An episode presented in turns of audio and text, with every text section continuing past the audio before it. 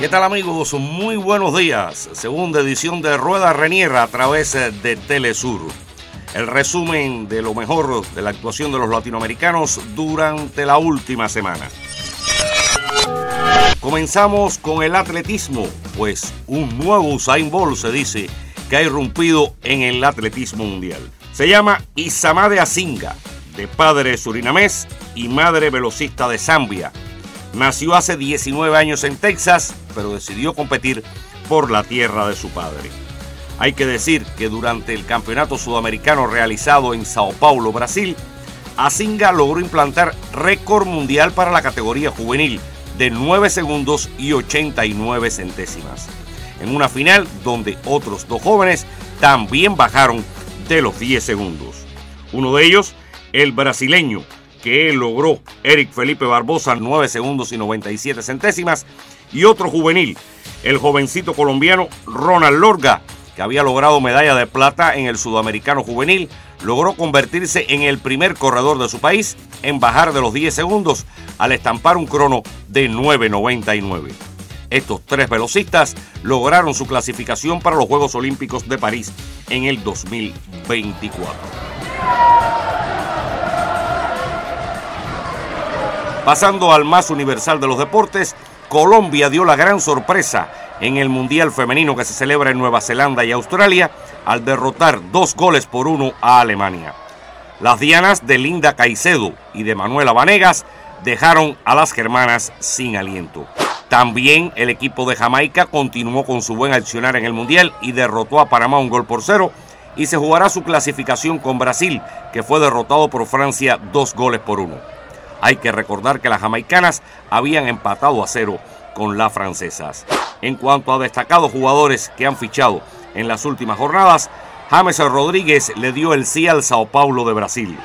Diego Costa se va al Vasco da Gama, mientras que el joven defensor colombiano Fernando Álvarez, miembro de la sub-20 de la Nación Cafetera, se va a la Major League Soccer a jugar con Montreal. También este último domingo, uno de los grandes de este siglo en la defensa, el uruguayo Diego Godín, dijo adiós al fútbol activo. El faraón se despidió en un partido de Vélez Arfield, su actual club, ante el Huracán. Pasando a otros temas, hay que hablar que en el Mundial de Esgrima, Venezuela hizo historia cuando logró la medalla de bronce en la final de la espada por equipos. El equipo venezolano derrotó 45-44 en un cerrado duelo a Corea del Sur, liderados por el campeón olímpico de Londres 2012, Rubén Limardo. Hay que decir que tres de los cuatro espadachines eh, venezolanos son hermanos, Rubén, Francisco y Jesús Limardo. Con esta actuación, Venezuela logra muy buenos puntos para el ranking mundial que será definitorio para asistir en la esgrima por equipos a los Juegos Olímpicos de París. En el béisbol, en los playoffs de Cuba, el equipo de las Tunas se convirtió en el primer finalista, mientras que los Leones Industriales tienen ventaja de 3 por 2 sobre las avispas de Santiago de Cuba y definirán la clasificación en el Guillermo Moncada durante esta semana. En las grandes ligas, el fenómeno venezolano Ronald Acuña Jr. logró un hecho sin precedentes se convirtió en el primer pelotero en la historia del circuito más fuerte del béisbol mundial en conseguir más de 20 jonrones y 50 bases robadas antes de llegar al mes de agosto. Ahora tiene grandes posibilidades de conectar más de 30 jonrones y con más de 50 robos, algo que han hecho solamente dos peloteros en la historia de MLB. Eric Davis en 1987 y Barry Bonds en 1990. Pasando al voleibol, los equipos latinoamericanos que asistieron a la Challenger Cup, que define un puesto tanto en el sexo femenino como en el masculino para la próxima Liga de Naciones de Voleibol, no consiguieron su objetivo, sin embargo, algunos sí tuvieron actuaciones destacadas. En el sexo femenino, México fue eliminado por Suecia, que tiene a la espectacular Isabel Hack. Tampoco pudo Colombia llegar a la final, sin embargo, alcanzó un meritorio tercer puesto, medalla de bronce para las colombianas, que se impusieron en la discusión de ese puesto al equipo de Ucrania. Las colombianas, que son subtitulares panamericanas, tratarán de defender o al menos alcanzar una medalla en los próximos Juegos Panamericanos que se van a celebrar desde finales de octubre a inicios de noviembre en Santiago de Chile y son dirigidas por el brasileño Antonio Rizola. En el sexo masculino, República Dominicana fue eliminada a las primeras de cambio.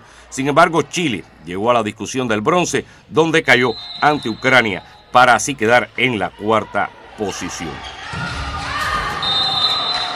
Por su parte, en el Karate 2, República Dominicana dominó el sexto campeonato caribeño realizado en Santo Domingo. El último viernes, los dominicanos lograron un récord de 17 medallas de oro en las diferentes categorías. Pasando al básquetbol, dos oh, grandes jugadores latinoamericanos no estarán con sus selecciones en el Campeonato Mundial. Chris Duarte, de los Kings de Sacramento y es Indiana, no jugará el Mundial de Baloncesto con República Dominicana, donde tampoco estará el puertorriqueño José Alvarado de los Pelicans de New Orleans, pues no va a estar con Puerto Rico, ya que sus clubes decidieron que se quedaran entrenando para la larga temporada de la NBA. En otros temas interesantes, hay que decir que Edison Cavani, el caníbal, otro de los grandes jugadores uruguayos de la época dorada, cuando consiguieron el título en la Copa América de 2011 realizada en Argentina, es muy probable que recale en el Boca Juniors procedente del Valencia Club de Fútbol. Mientras que el cubano Jaciel Rivero se convirtió en el primer jugador contratado por la Federación Cubana que va a jugar en Israel. Lo hará en el Maccabi Tel Aviv el club más exitoso de esa nación hebrea, que ha logrado 56 títulos nacionales y en seis ocasiones ha ganado la Euroliga, antigua Copa de Europa, la segunda competición más importante del planeta, solamente por detrás de la NBA. Pero como lo prometido es deuda, aquí en Telesur vamos con el análisis. ¿Qué le sucede a la selección nacional masculina de voleibol de Brasil? Pues simple amigos el relevo generacional no ha llegado a producirse y por lo tanto esa selección ha envejecido muchísimo. Hombres como el pasador Bruniño Resende, hijo del exitoso ex entrenador de la selección nacional Bernardinho Resende, Lucas Zapkan, uno de los centrales más destacados del planeta, han envejecido muchísimo. ¿Y dónde está su relevo? Realmente la producción de talentos en el voleibol brasileño en el sexo masculino se ha detenido en los últimos años. Recientemente ocuparon apenas la sexta posición en el Mundial Sub-21. Una selección que envejece y que no produce talentos y que además se ha visto aquejada por lesiones, es muy difícil que pueda mantenerse en la élite mundial. Solamente figuras jóvenes como Adriano Xavier y el actualmente lesionado Artur Bento pueden destacarse entre los jóvenes talentos del voleibol brasileño. Brasil ganó las citas estivales del año 2004 en Atenas y 2016 cuando fueron sede. Además, se agenciaron las medallas de plata en los Juegos Olímpicos de Beijing 2008, derrotados por Estados Unidos en la final, y Londres 2012, donde cayeron en la discusión del título frente a Rusia. Además de esto, ganaron los campeonatos mundiales de 2002, 2006 y 2010 y fueron medallistas de plata en 2014 y 2018 en los dos últimos grandes eventos quedaron lejos de estas actuaciones. En los Juegos Olímpicos de Tokio no solamente no llegaron a la final, algo que no sucedía desde el año 2000, sino quedaron fuera del podio al perder en la discusión del bronce ante un corrioso y valiente equipo de Argentina. Por su parte, en el último campeonato mundial celebrado en Polonia, terminaron en el tercer escaño es decir, sus actuaciones más discretas en Juegos Olímpicos y Campeonatos Mundiales en lo que va de siglo XXI. Toca al técnico Renan Dal Soto pagar los platos rotos. La posición de opuesto, que es la que más puntos da a un equipo, es una incógnita. Alan Sousa, un gran talento, se ha visto machacado por lesiones en los últimos años.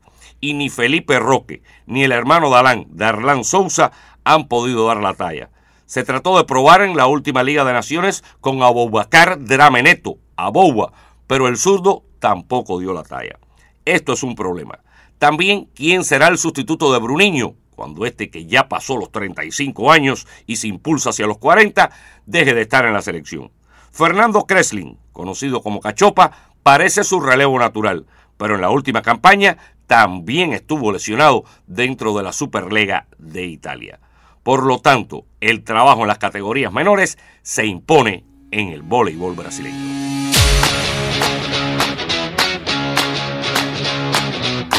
Y hasta aquí Rueda Renier. Mil gracias por su atención y cada semana nos encontramos a través de Telesur. ¡Chao!